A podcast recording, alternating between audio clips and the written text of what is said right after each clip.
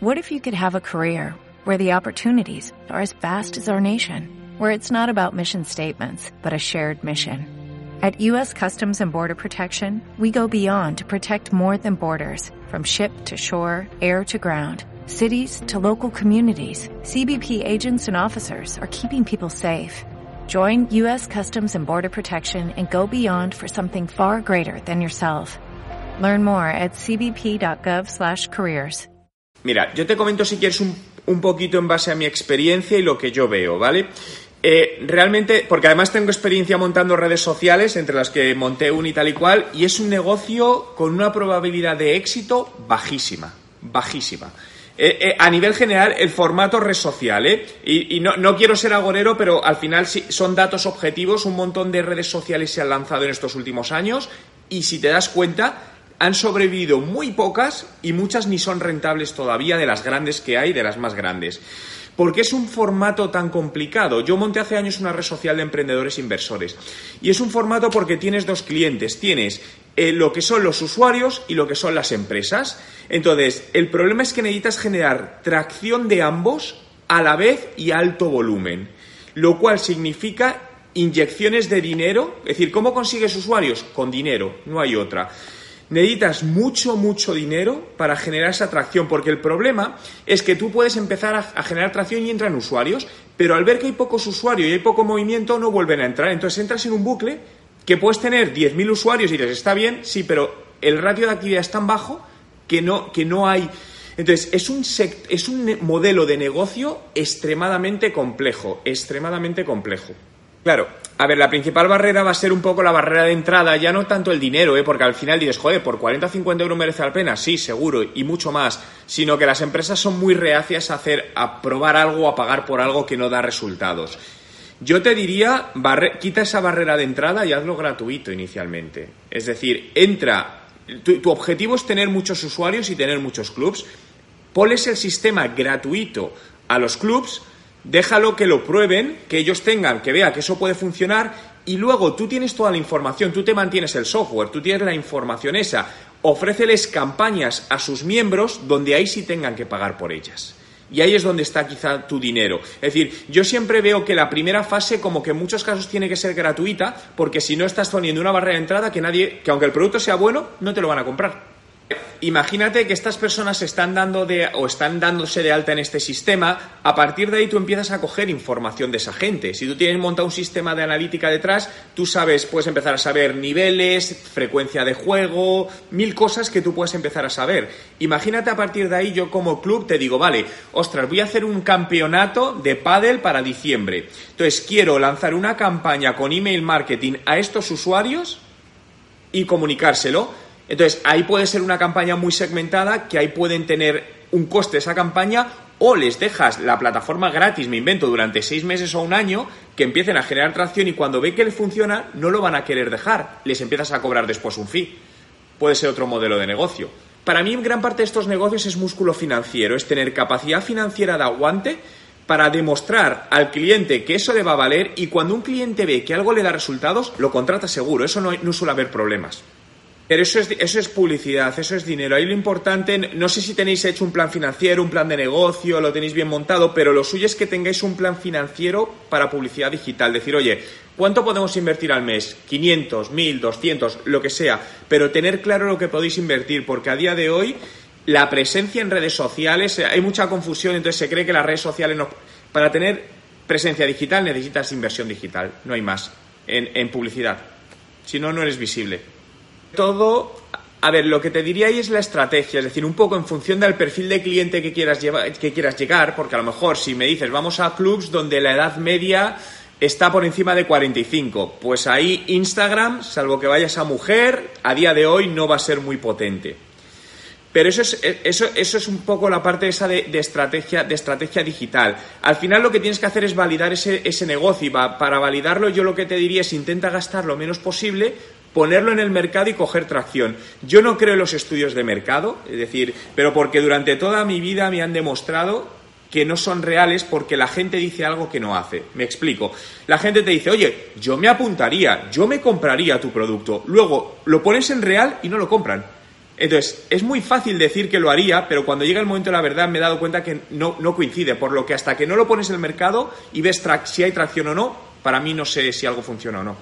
Con referidos, marketing de referidos, es decir, utilizar a personas que te recomienden a otras personas regalándoles algo. Eso también suele funcionar, pero suele funcionar mejor en una fase un poquito más eh, adelantada, es decir, cuando el negocio tiene un poquito de tracción.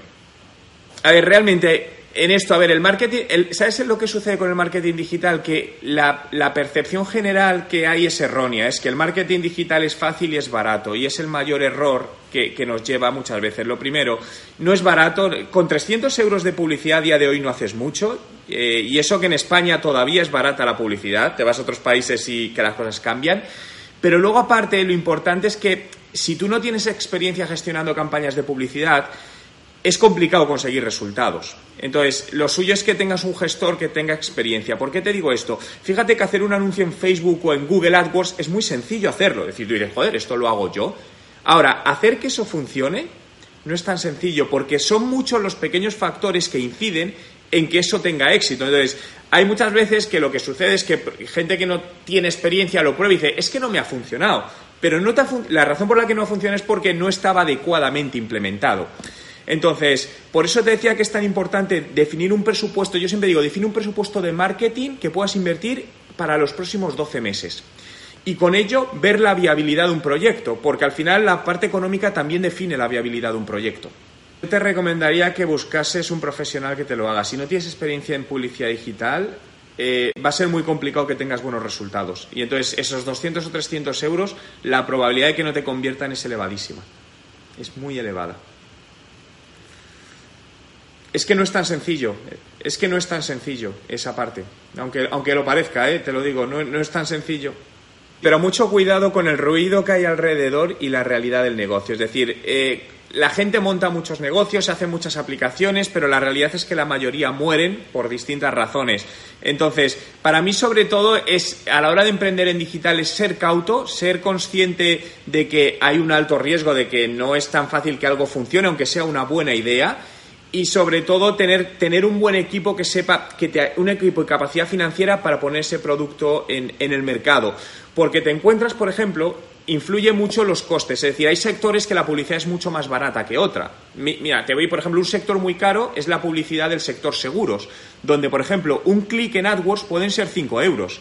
Entonces, si tú me dices, yo quiero meterme en ese sector, Juan, pero tengo 300 euros al mes de presupuesto publicitario, te digo desde ya no te metas porque no haces nada. Entonces, por eso es muy importante hacer ese previo estudio y saber, vale, ¿dónde me voy a meter? ¿Qué costes de entrada tiene? Para, para no, para no para, para parar a tiempo si es necesario parar, me refiero.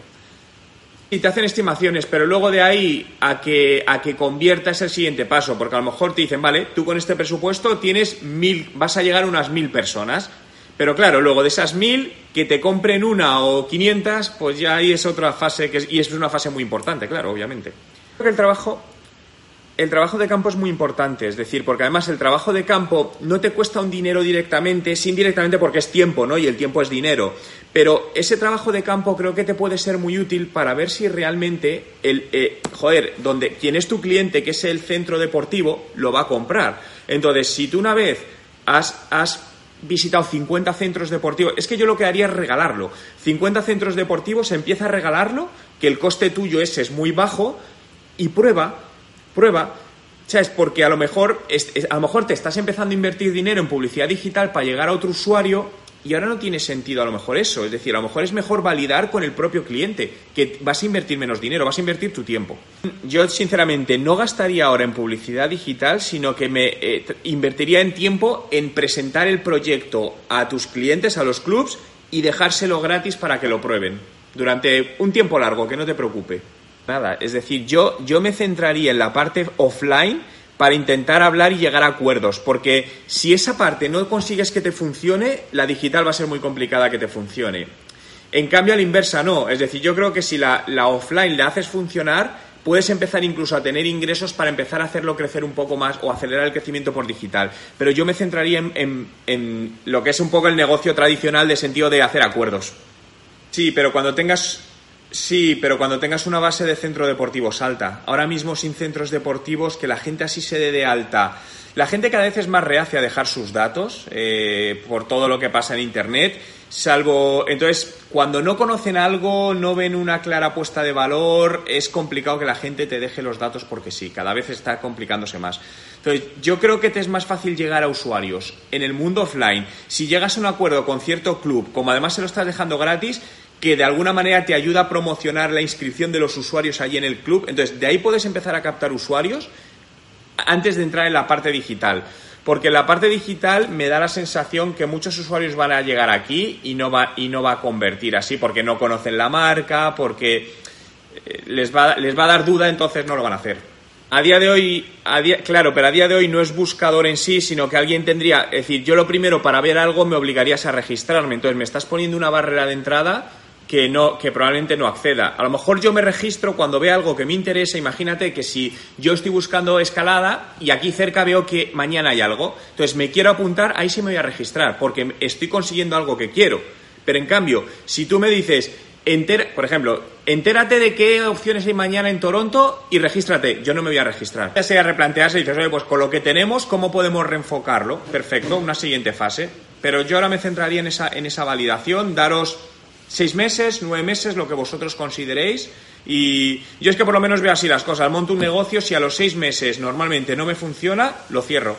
Lo considero que es una pérdida, pero, es, pero más vale perder seis meses que no perder un año.